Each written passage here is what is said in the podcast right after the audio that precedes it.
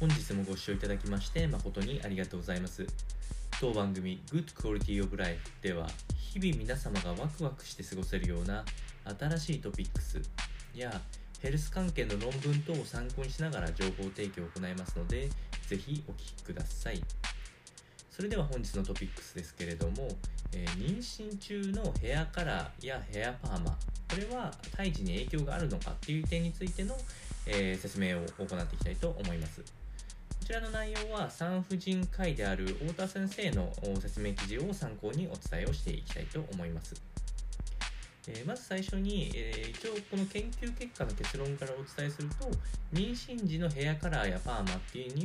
いうことは胎児には影響はないというのが、えー科学的なえ結論となっております。まあ、実際、えー、頭皮等から化学物質が入っていくんですけれども、まあ、胎盤にはたどり着く可能性は極めて低いというふうにされております。まあ、特に回数で申し上げるなら、妊娠中に3、4回、えーまあ、そのカラーとかを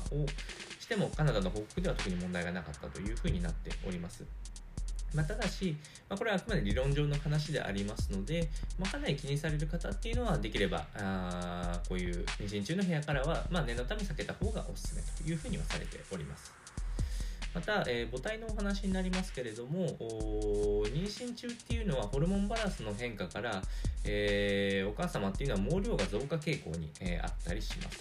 まあ、これはあくまで一時的な変化でありますので、逆に出産後っていうのいうのは、あ比較的薄毛の状態になりやすいっていうところがありますので、やはり髪の毛の変化っていうのにはあすごく気になるんじゃないかなと思います。そして、もし、えーその妊娠中に、えーヘアカラーやパーマをしたいっていう場合の注意点も合わせて伝えられておりまして、えーできれば長時間同じ体勢を避けるっていうことをしながらカラーリングやパーマをした方がいいんじゃないかというふうにされております。まなので、なるべくちょっと立ち上がる時間を作ってみたりとか、あできるだけまあ長時間なあの、えいわゆる剤ですね、それを避けた方がいいこと。あと加えてカラー剤っていうのがあの結構匂いが強いものなのでこれで気分を害する可能性っていうのもあるそうなので、まあなるべく、えっと、換気も良くしてみたりとかっていうのも、えー心がけてみるともしかしたら一定程度効果があると思いますのでぜひ覚えていただければと思います。それでは本日の内容は以上となります。